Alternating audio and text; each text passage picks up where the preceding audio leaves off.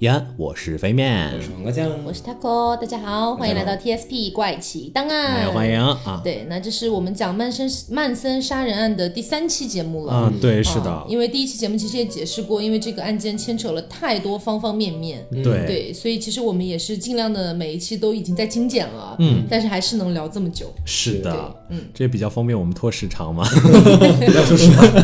好好好好好，好，那今天这期节目呢，呃，我们来回顾一下啊，第一期节目我们讲了这个呃，杀人案的全过程，对 对曼森对，家族的那四个人如何潜到了豪宅里面去杀了当时的那个叫什么来着？嗯，我就是忘了他的名字沙朗对塔沙朗特，塔沙朗塔特不是塔沙特，朗沙朗塔特。对我经常念错，但这其实只是他们犯案的其中一个案件，只是是作为最出名的案件被大家所熟对知，然后也是跟这个好莱坞往事有着一定关联的一个案嗯，件。是，所以我们就给大家讲了，对对那第二期节目呢，我们讲了就是呃这个曼森家族他们受到的当时的时代的一些影响，对，嗯还有以他们如何及被抓捕归案，对，以及他们是为什么啊、为什么受到这些影响之后这么这么的崇拜这个曼森？以及还还有有嬉皮士啊，嗯对，还讲了一下曼森的整个背景，就是他的成长经历啊，等等等等的。所以这一期呢，我们大概就是讲另外一个方面，就是这受害者。嗯，所以这期呢，我们稍微从这个就是呃这个受害者的角度，嗯受害者的角度、这个结果的角度唠一唠这个问题。其实受害者呢，也是一位非常非常非常有名的导演，而且这位导演的作品其实可以说非常了不起。我们就直接介绍这个人吧。嗯，这个人叫呃罗曼·波兰斯基啊、嗯我们刚才已经说呃，我们前几期节目已经说过挺多次了。嗯，他呢是一个波兰人。其实说实话啊，呃，波兰是的确是一个有电影天赋的民族。嗯，就是他世界上有非常非常多大师都是波兰人。嗯，就是我的确觉得你以为会都是法国人？法国也有很多，但法是国是文艺片儿的天堂，是、是那个波兰就特别盛产这种电影作者，但是他们都在法国创造的， 因为法国比较有这种就是土壤电影创作氛对围，土壤，波兰其实可以说是一个命途多舛的国家。如果大家有兴趣的话，我们也不会做的。你终于不给自己挖 坑了，没有几好个的好的，嗯反正就是这个国家嗯历史非常非常复杂，还曾经被就是呃苏联他们都都都都统治过。嗯，然后之后也有各种各样的电影政策，反正乱七八糟，就是，但是他们国家就是有很多很多的电影大师，包括其实今年，嗯，波兰斯基还是呃，他已经八十五六岁了，差不多这个岁数，但他今年还是参加了那个威尼斯电影节，嗯就如果有关注电影的朋友可能知道，就是我控诉，这是他今年的参赛作品，好像还得了最佳评委会的奖，嗯还是提名，我忘了啊，反正就是这个人很不错，在这光鲜亮丽的背 后，又是什隐么藏样着的？什么样的阴谋？其实刚听到沙朗塔特的这个事件之后，嗯，波兰斯基其实立刻就崩溃了。因为他是真的很爱沙朗塔特，嗯一会儿大家我相信可以反复的感知到这一点。是而且这个对他来说还有另外一个非常非常难以接受的点，就在巴黎被占领之后，呃，因为他是犹太人嘛，因为大家可能知道他是犹嗯波太兰人，斯基，对，波兰斯基是犹太人，而且他拍了很多很多有关于犹太的作品。是的，接下来就是他的母亲，其实还是有那个时候也有身孕，嗯也是就在纳粹的有毒气室里就死掉了。嗯，所以这个其实对波兰斯基来说，有点像一种命运的轮回，他生命中最重要的两个女人，就一个在毒气室死了，一对个就是被这个邪教害死了，而然后还且都怀着孕，都怀着孕，所以对他来说，我估计那那一瞬间的打击是就是对，最悲惨的事情遭遇了第二次，是，而且他最开始拍的作品，其实大家有可能关注电影的人知道，叫《水中刀》，就是这种，他其实很关注中产阶级，而且是那种非常非常复杂隐秘的情感关系，他其实很喜欢探讨这些东西。呃，其实最开始就有点绝望了。他遇见沙朗塔特的时候拍的一部电影，那时候沙朗塔特是女演员，她是那那场电影的导演，也是男演员，嗯叫《天师捉妖》，可以说是他整个生涯中就为数不多的那种比较欢乐的作品。他其实用了很多就是什么古堡啊，什么乱七八糟吸血鬼、僵尸这样的但是元素对这样的元素，但实际上他都把这些东西就就可能因为正正是在谈恋爱嘛，就、 就非甜常甜的对甜是甜的，就整个整个场景就做的很甜。嗯，虽然在用这些因素，但实际上整个场景处理的还是比较欢快的。嗯，而且当时那个呃沙朗塔特跟他就是对手戏。嗯，其实呃。在我们第一起案件中有谈到他那个被杀掉的发型师，嗯啊，其实那个时候沙朗塔特在跟他的那个就是前男友前男友发型师前男友嗯对发型师前男友谈恋爱，然后突然波兰斯基就出现了，两个人就四目相对，滋滋滋，啊，之后就有了爱有情那个火爱花上，嗯嗯，对，当然也呃怎么说呢？这关系也稍微有一点奇妙，因为他哪怕跟波兰斯基在一起，他跟他的发型师一直还是就暧是昧不，清是吗？就不是暧昧不清，就是很好的朋友，嗯。 尊重那死也啊者靠的很好的朋 友，啊。我们具体这个他们也不知道什么关因系为如是果不知道关，系不好的话，后来应该也不会邀请到家里面一起去玩，对然后对遭遇对不测。是，说不定波兰斯基看到所以陪他死的其实是前男友。啊，对，是是哎呀，想一想这也是有点感慨。嗯，反正波兰斯基在呃这部电影之后，他就说，他说呃，我喜欢电影中的恶，但对于人，但对于世界上的恶，我其实不是那么喜欢。嗯，就是他自己真的遭遇到了很，反正他他小的时候就就逃离纳粹，然后之后他又跟沙朗塔特在一起，嗯，在一起之后就好不容易乐呵了两天，结果又遇上遇上这种事儿，上一期我们讲到这个曼森他们家族的杀人案，其中有一个原因是因为嬉皮文化的一个兴对，起嘛，是，嗯还有其中一个大众认为的一个原因啊、嗯包括也好像是曼森家族后来口述当中说到的一个原因，对，其实就是呃，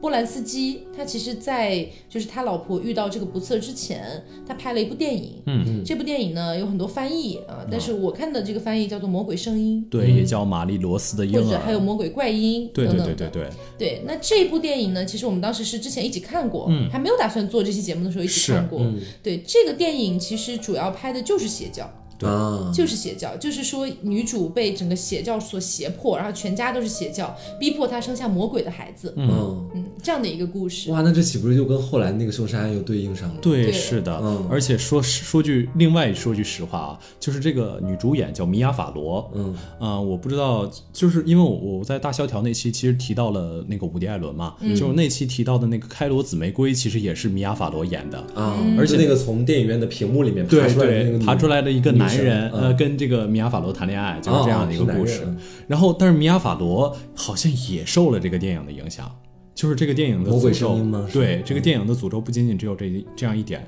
米娅法罗是伍迪·艾伦的老婆，然后伍迪·艾伦，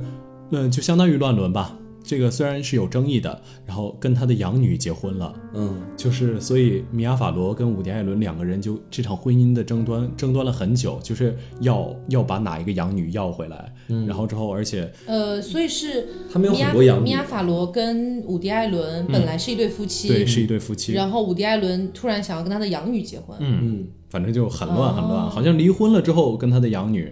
呃，也好像是什么什么情况，反正就是这段关系的非常确的是混乱嗯对嗯剪不断理还乱，乱伦，是这个波兰斯基呢，在往后又遇到了一件事情，这件事情其实说起来啊，如果真的按大众的这个审美眼光来看，说实话啊，是可以说是有点有点无耻的一件事情，嗯，呃，他对一个就相当于怎么说呢？他按波兰照斯基对波兰斯基按照官方的说法是他强奸了一个十三岁的小女孩儿，啊，嗯然后之恋后对他是恋童癖，然后之后是在这些事情全部发生了之后，哦是对吗？全部发生之后大概八九年吧，大概是这么一个时哦间，嗯然后他就强奸了一个十三岁的女孩儿，当时。他的辩词知道是什么吗？他的辩词就是我的前妻的死给我带来了太大的悲痛，我要把我的生命转移到性上，就这种。我记得我看过一段，就是他好像是说，那有些人受到了重创之后，会把重心转移到钱，转移到事啊业，转移对到旅游。我只不过是把我的重心转移到了性。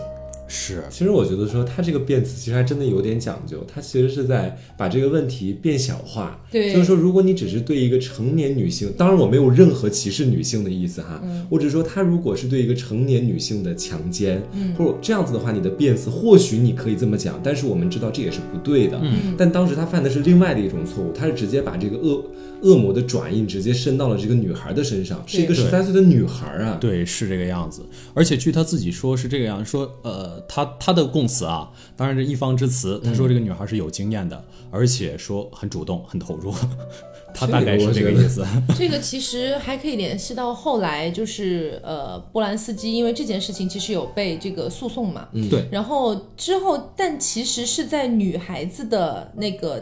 提提出的要求下，然后他被释放了。嗯啊，女孩主动要求说我撤诉，然后我就把她释放掉，这样啊对，吗其实是那个时候，那个女孩子已经三十多岁了。对哦，嗯她已经逃离美国，逃离了很久很久。包括她呃有一次呃就拍了一部电影叫《钢琴师》，她这部电影其实就是讲的那呃犹太人的故事，嗯犹太人在二战之后就是相当于被迫害躲藏的故事。然后这部电影得了奥斯卡金像奖，但是她不敢回来拿。因为他只要一落地，他美国警方就可以逮捕他。嗯，就大概已经到了这样一个程度，是。直到后来，这个女孩也是，就是想可能有可能是说，就是要正常过自己的生活，嗯，也有可能是说就是已经原谅他了之类之类等等等等。具体的原因我们的确也不知道，也不能向外说。嗯，所以说，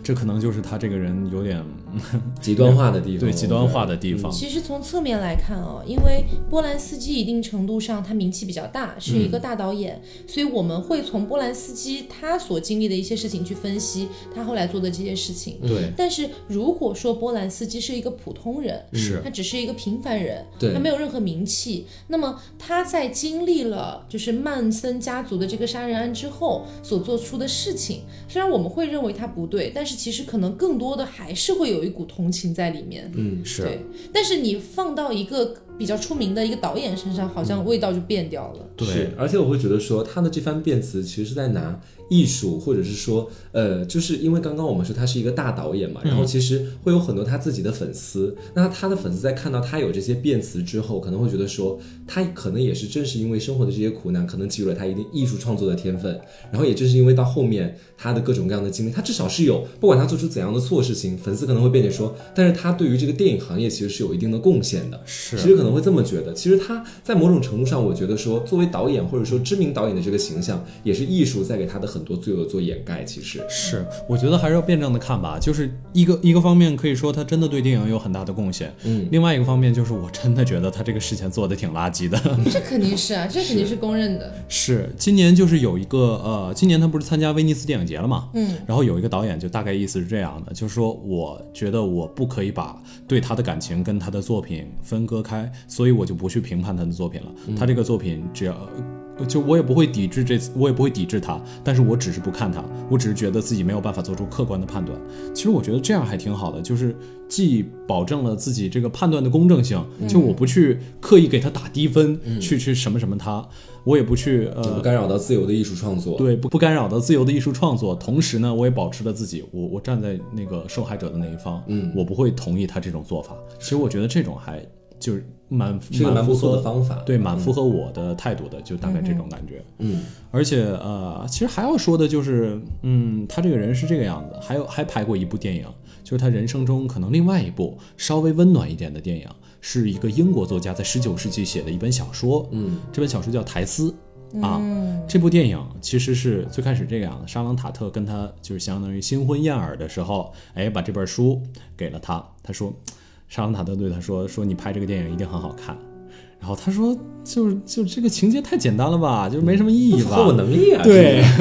不符合我的东西吧。但是这个在沙朗塔特死之后，他就相当于倾尽家财，嗯，好像投资了非常非常多的钱，然后就把这部电影耗时四年吧，把这部电影拍出来了。嗯，所以他也们是为了纪念死去的妻子。对，是我觉得不仅仅，而且你看那部电影的时候，你联如果联想到电影外的事件的话，你会真的会觉得这部电影好像。除了在他作品之内，嗯，在作品之外，好像浸透着一些东西，能感染到你的情绪，可能就是他对亡妻的思念。是，对，所以说，他这个人其实还挺复杂。，对，挺复杂一我个觉人。得，尤其是像这种搞艺术创作类型的，他好像跟我们现在演员还不太一样。对比如说某个演员他犯了一些比较错误的事情，是那么我们可能会对他产生一种抵制的现象，就是你拍的片儿我们不看。嗯但是你想想看，可能有一些画家或者一些导演，他们可能是一个，就至少不是。他们直接把自己呈现在作品当中的这样的一种职业，是但他们也是在搞艺术创作的这一类。有的时候吧，你就会觉得说太复杂了，他自己可能会干一些我们不能理解，甚至觉得疯狂，甚至错误的事情。是但你公正的去看待他的作品的时候，你好像又能感受到他们的他的那一点才气和对艺术的那种天分的那种感觉。啊对，所以其说实是真一件的很矛盾的事情很复杂，啊是嗯，怎么的，说呢？这件事情在我的眼里，可能跟大家还不还不太一样。嗯，就是我是觉得，呃，之所以有那么多人抵制，比如说我们不说吸呃吸毒啦、嫖娼啦、等等的这样的一些大家公认的是不对的事嗯情，嗯是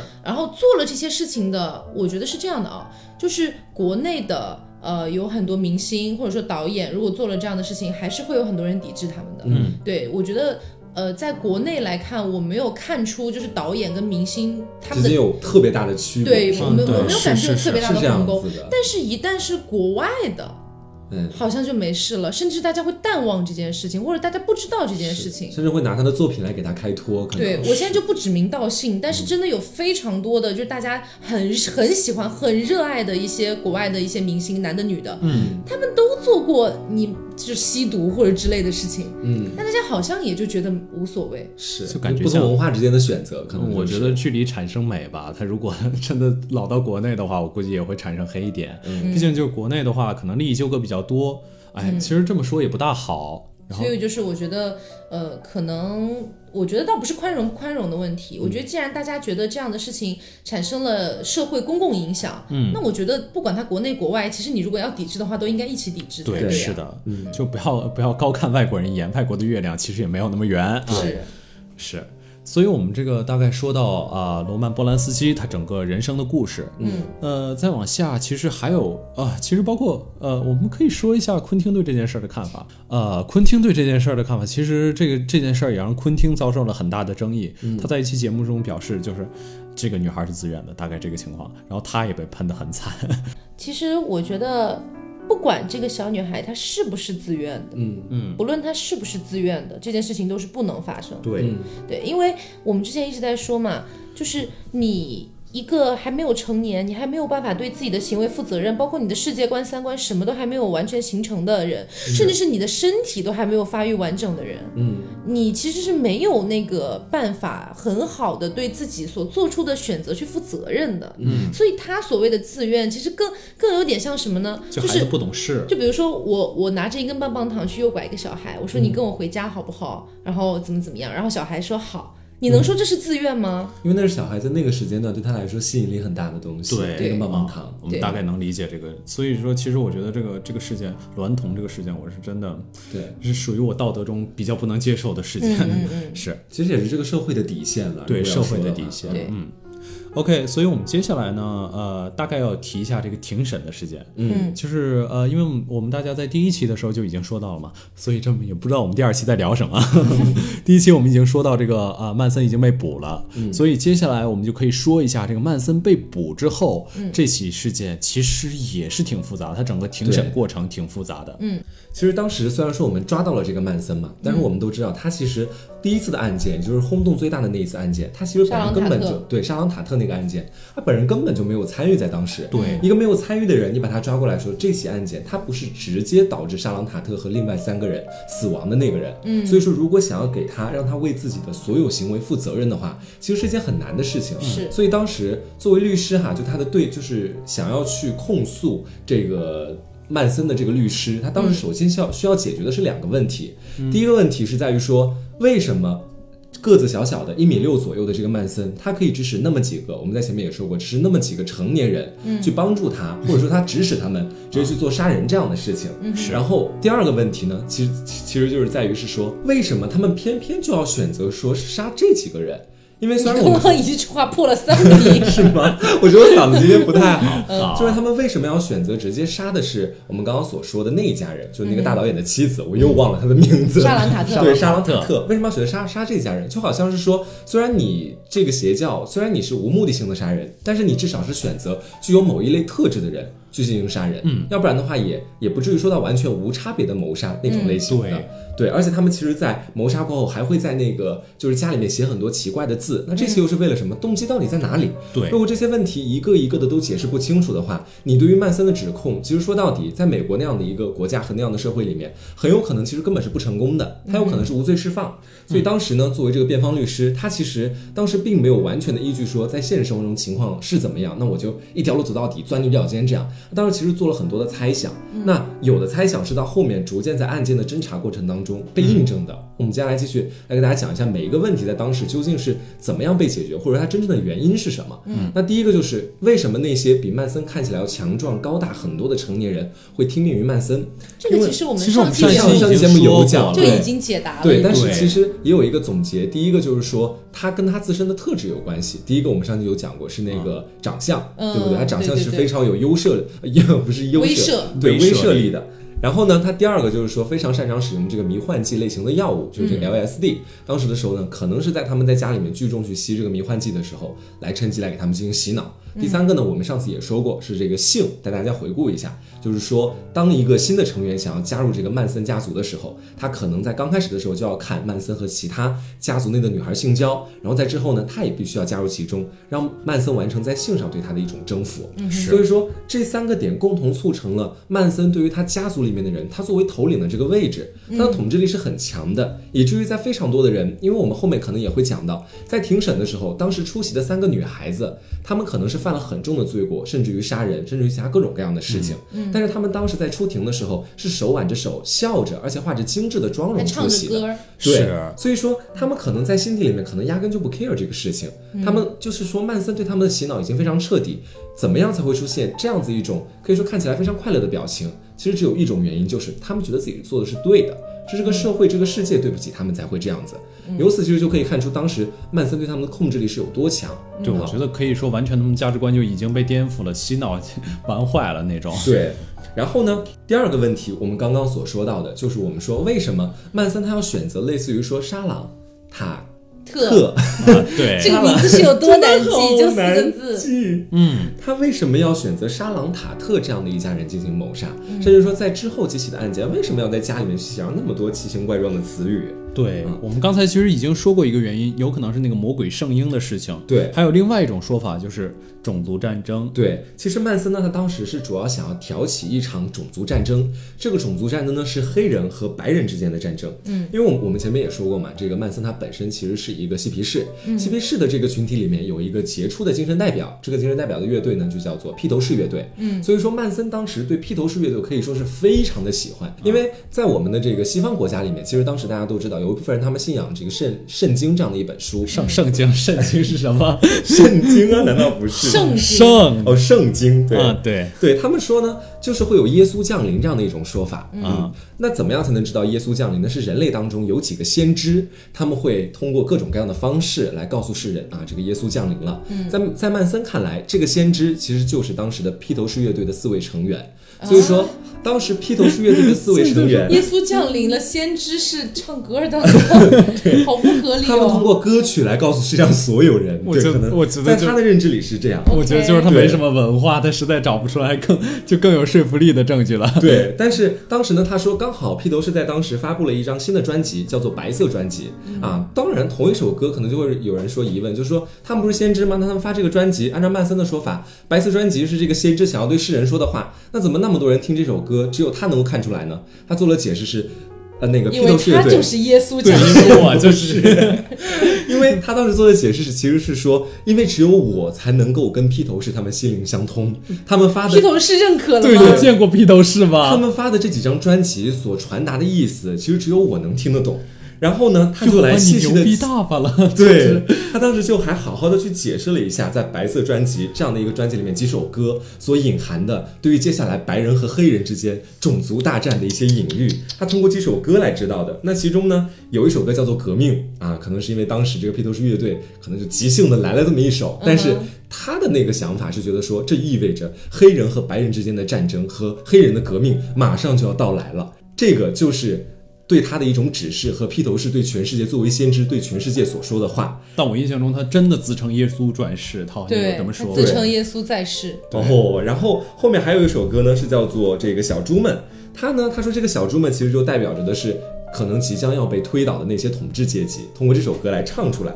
然后呢，还有另外的一首歌叫《黑鸟》。黑鸟有个黑字，对不对？那就预示着哎呀未来可能掀起起义 的是一场哎黑人，啊、是一群黑人。他当时就做了这样的解释。可能在我们现在啊，确实我们三位主播作为一个现代人的角度，然后呢去看这个，觉得是一件很荒谬的嗯对，事情。竟然有人信，对， 就这样。但是你千万别忘了，我们刚刚在第一点里面说的，当时他所需要让别人相信的，让他让别人相信他的那一批人是什么人，其实只是相信他的那一批人，而且愿意脑相子信已他那经批不好人而已使。了，那批对人。，只是被洗脑的那批人而已，他不需要让那么人多多多人都相信这个披头士乐队是先知。所以说当时他旗下那些曼森家族的人，一个个哦，原来是这样啊，都纷纷的表示说其实很同意。而且我觉得是这样的啊，就是可能你们刚刚听黄瓜讲的，就是可能会像我一样觉得很荒谬。对，但是你要知道，曼森其实他的智商不低的，嗯啊，他曾经童年的时候有一次做过一个智商的一个测试，啊，当然对于这个最后的数据，呃，稍微有一些不同的记载，但是呢，都是表示是超过了普通人的一个智商，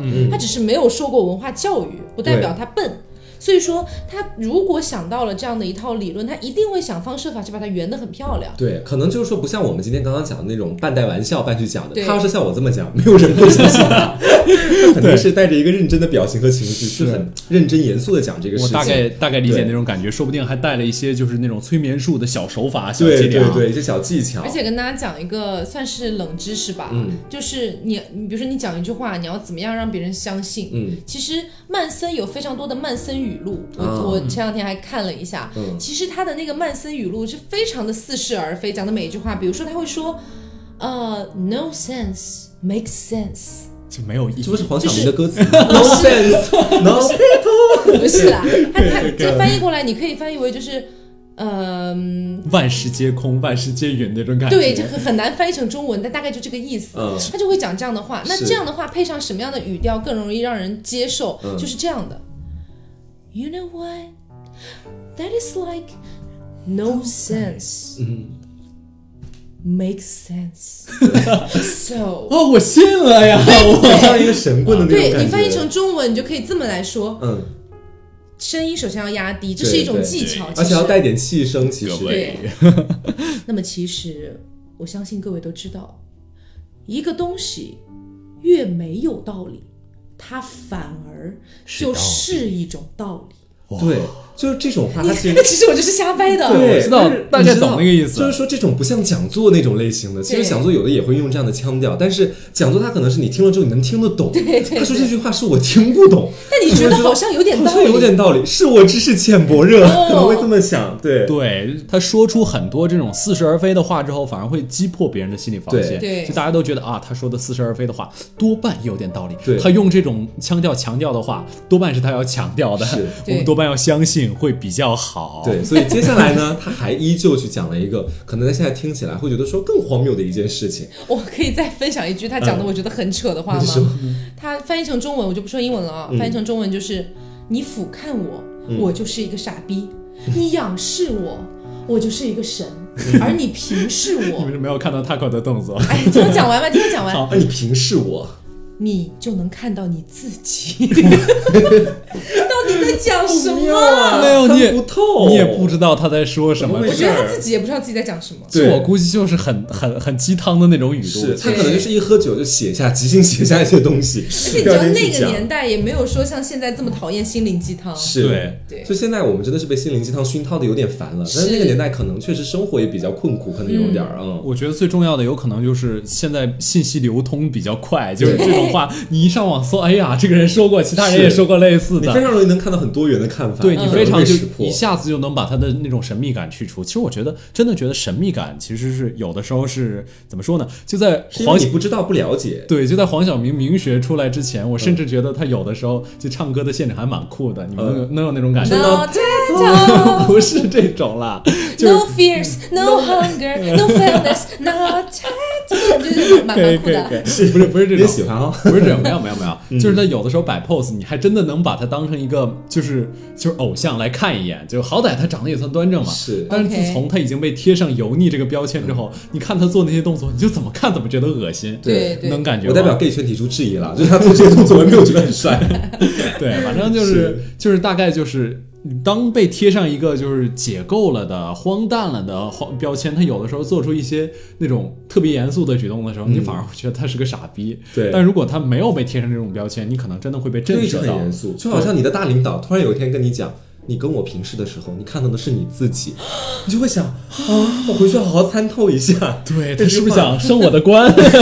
幸福力很高，是包括在之后，他接下来又跟他们讲了，因为我们刚刚说了嘛，他的他对于披头士那张白色专辑的解读，其实就是、嗯接下来黑人和白人之间的战争即将盛大开演。嗯然后呢，他接下来的预言就是说，黑人将会夺取这次战争的胜黑人利。一脸黑人问号。 对，然后呢，黑人将会重新夺回对这个国家的控制权。但到是对，但是你们不用担心，我们这些白人也不用担心这个事情。我会迅速携带你们潜逃到山洞里面去，我们去隐居，可能是地底下的洞啊，地底下的洞里面去，我们去挖个地道，然后在里面隐居。他们好像的确挖了好几个地洞，就对也是工手工工程队那 种。， 但是他其实还蛮有自信的。他说，当我们躲到地道里面去之后，我我们在里面生活一段时间，像黑人这么无能的物种，他当然是这么觉得的。嗯他们肯种定族歧视嘛对，种族肯定歧视治理不好这个国家。他 说，所以说到时候他们会专门把我从地洞里面请出来，让我来管理这个国家。所以到时候就是我大权在握的时候了。哎，我觉得他是不是嗑药嗑傻了？ 我觉得是，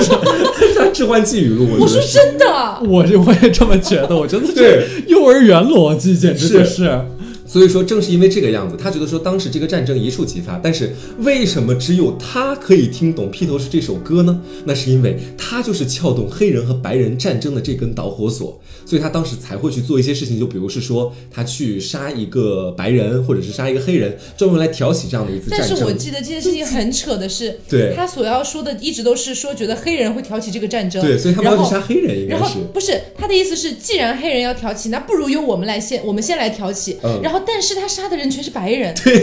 这是我觉得很 很尴尬嗯的。很尴尬。对好，像他可能是想杀白人嫁祸给黑人，我对已经搞不懂他的脑回路了。第一个杀的就是白人呐、在当时对的我时说候真，的，嗑药嗑傻了。我也觉得对真有的点是置换寄语录吧，都是。嗯对，是，所以你可以想象，就是他这么嗑药，而且还还还这么危险，对所以可以说当时的披头士运动啊、我们不评价，但是有好有坏吧，真的这么对，说。然后在这里还值得一提的就是说，前面我们也跟大家说到嘛，就是说他们在做完案之后，其实都会在家里面留下一些奇怪的语录，其中有一个是飞面说的，叫这个旋转滑梯。嗯，那这个旋转滑梯知道是为什么吗？其实理由比你想象的要简单很多，只是因为当时我们前面不是说了，他们挖地道，最后那些黑人要把他们请出来治理国家嘛，是他们觉得从地面升上地表的过程是要做一个旋转滑梯上去的。嗯啊，所以说就是说会写旋转滑梯一这定要四个旋字，转滑梯吗？只需要有个气派，而且我你知记道得这个好像是披头士提到的歌，哪个歌词里提到过？对对对，，记对对他们差其不多实也有点借鉴披头士的各种各样歌曲名字呀，包括是这个歌词披啊什么头 的。士应该真的很无语吧？所以披头士我没想到，这不是我的意思啊。 都是黑人问号 脸，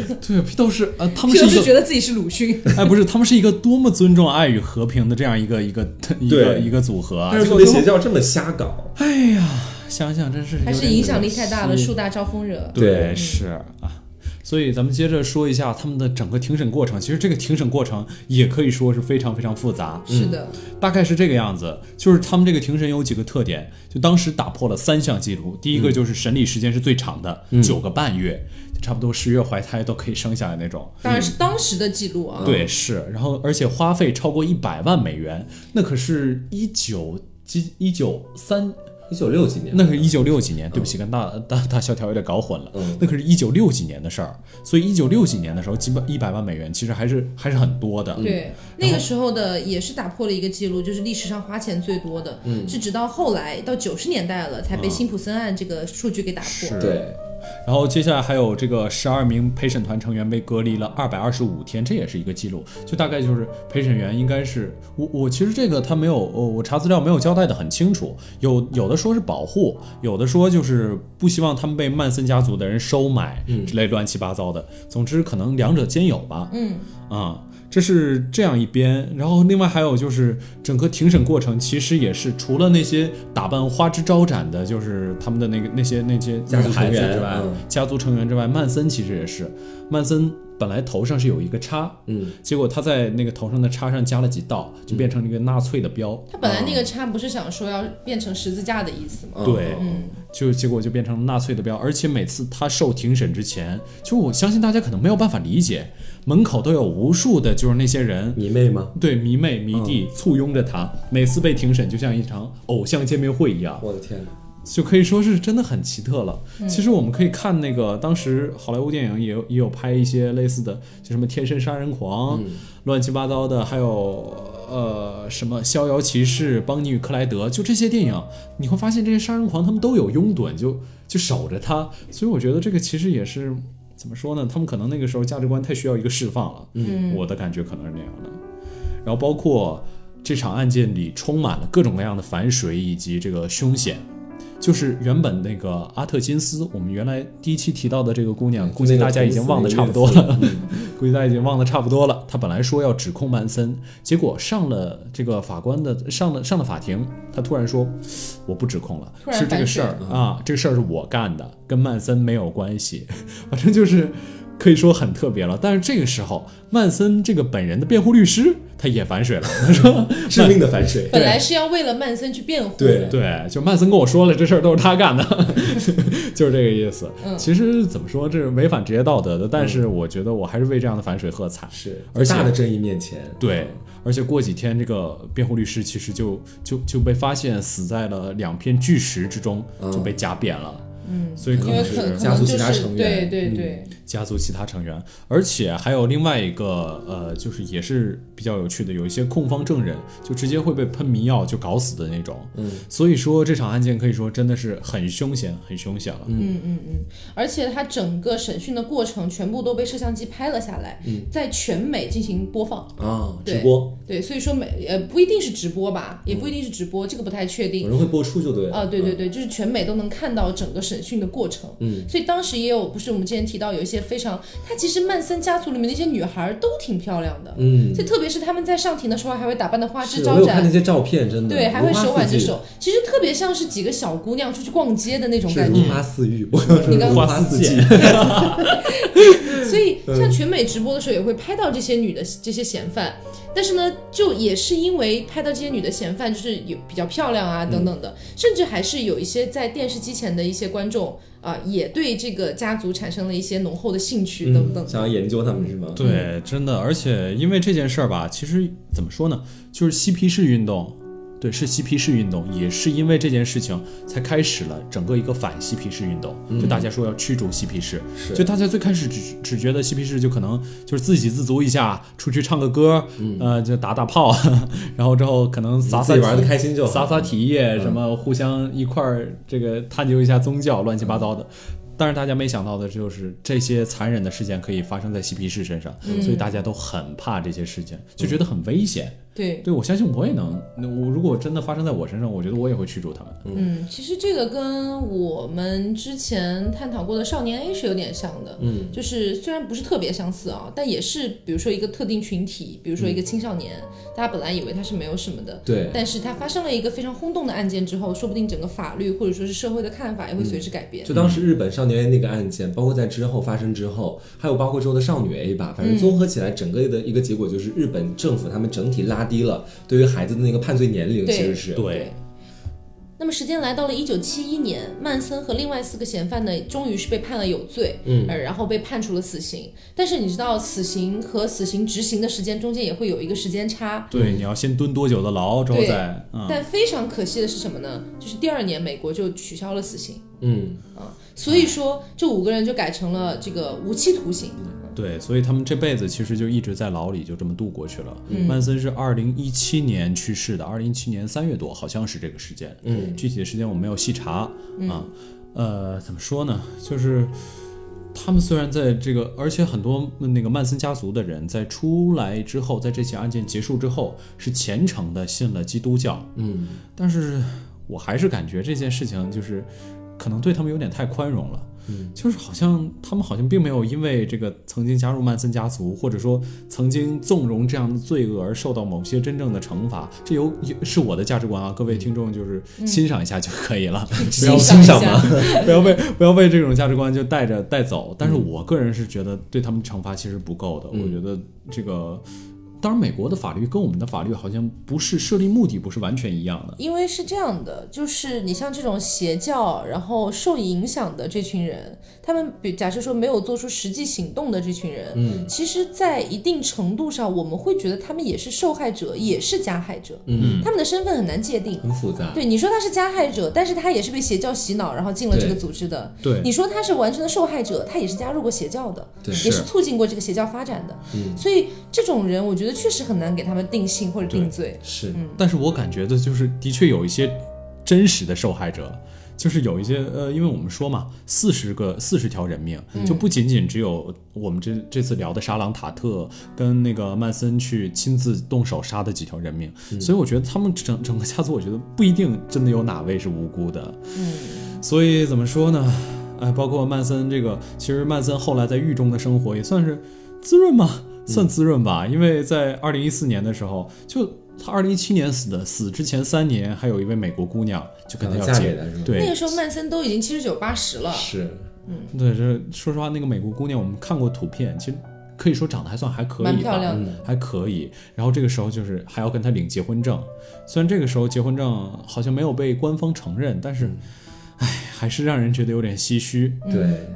所以说，整个曼森的这个家族的杀人案，差不多到这里也就落下了一个帷幕了。对，随着他的死，整个就基本上已经封进了但历史里是面，。但是我觉得，虽然这个案件终于结束了，然后曼森本人也死了，嗯，但是他的这个案件给美国整个亚文化留下非常大的一个烙对印。嗯对对，所以说，即便是就像我第一期节目讲的，即便是到今天了，他二零一七年死的，已经二零一九年了，马嗯上二零二零年了，是，都依然还是有很多人想要去进入曼森家族，或者说是嗯成为他的是追随者。是。对，其实美国也有一些奇奇怪怪的宗教流行。我记得我小时候好像看过一篇新闻报道，是有关于美国的撒旦教的，嗯就是他们好像信撒旦教，然后也是就是呃滥交，包括吸毒，然后哎，乱但七是八糟我的。看到的信撒旦教的还不太一样。是吗？对，呃，当然我我了解的也不一定是百分之百正嗯确的。对就一个印象。对，因为我看到的是，他们虽然信奉的是地狱撒旦，嗯，但是实际上他们的那些教规什么的还蛮严格的，嗯就是你什么样的事情不能做，什么样的事情不能做，你看起来还蛮三观正确的，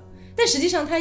好真像的做起来他什么好像样在子法律上不太属于邪教，哦，是吗？在边界处是吗？嗯可能是吧嗯也。没有被大众所通俗的接受，但是也不属于那肯定是被天啊主 教给对就是 想要杀死的一个教派。对，我我就是信心撒 旦是吧？这种，嗯所以我们最后其实还可以聊一下，就是为什么要拍《好莱坞往事》。嗯其实我相信各位很多人就是《好莱坞往事》就已经听过一些传闻了，虽然我现在还没有看这部电影啊，听过的传闻基本就是跟辱华呀、李小龙啊这些事件有 哦，关。是是是，其实，呃，怎么说呢？我听过我我也不算这个特别认真的，就是说到李小龙，我们好像有一个细节都没讲，啊，对，就是李小龙其实是我们刚才说的那个沙朗塔特他们家的邻居，对啊，当对然就住在隔壁。而且还是一个武术指导，对啊是沙沙朗朗塔塔特特的本人私的人私人教练啊。嗯，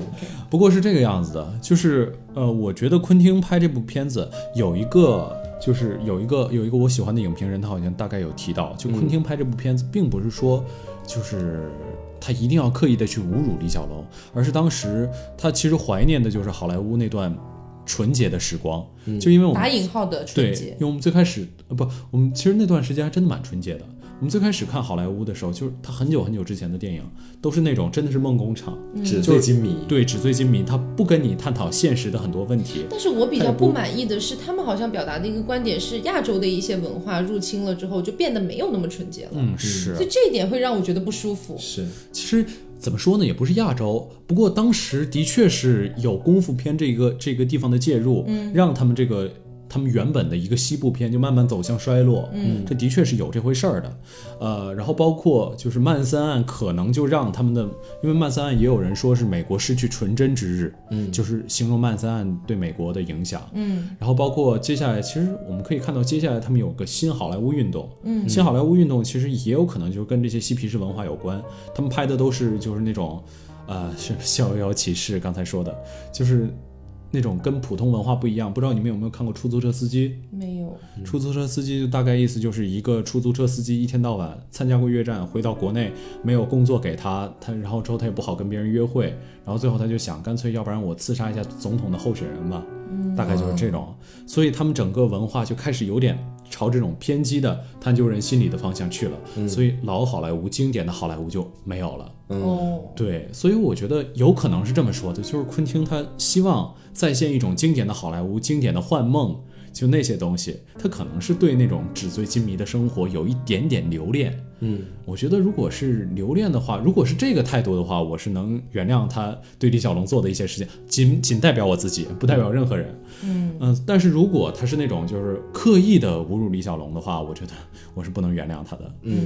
不过啊，还是踢嘴，就是嗯毕竟是我喜欢的导演啊，我可能要为他说一句话。就昆汀其实啊、来过中国，而且他跟中国北京电影学院的一批学生是一块儿喝过酒的。嗯，他跟姜文儿其实好像据说也蛮熟的，嗯而且包括张艺谋当时在零几年拍的那部《英雄》，我知道这个你们应该听过。嗯，他嗯这在个应该大家都听过， 对，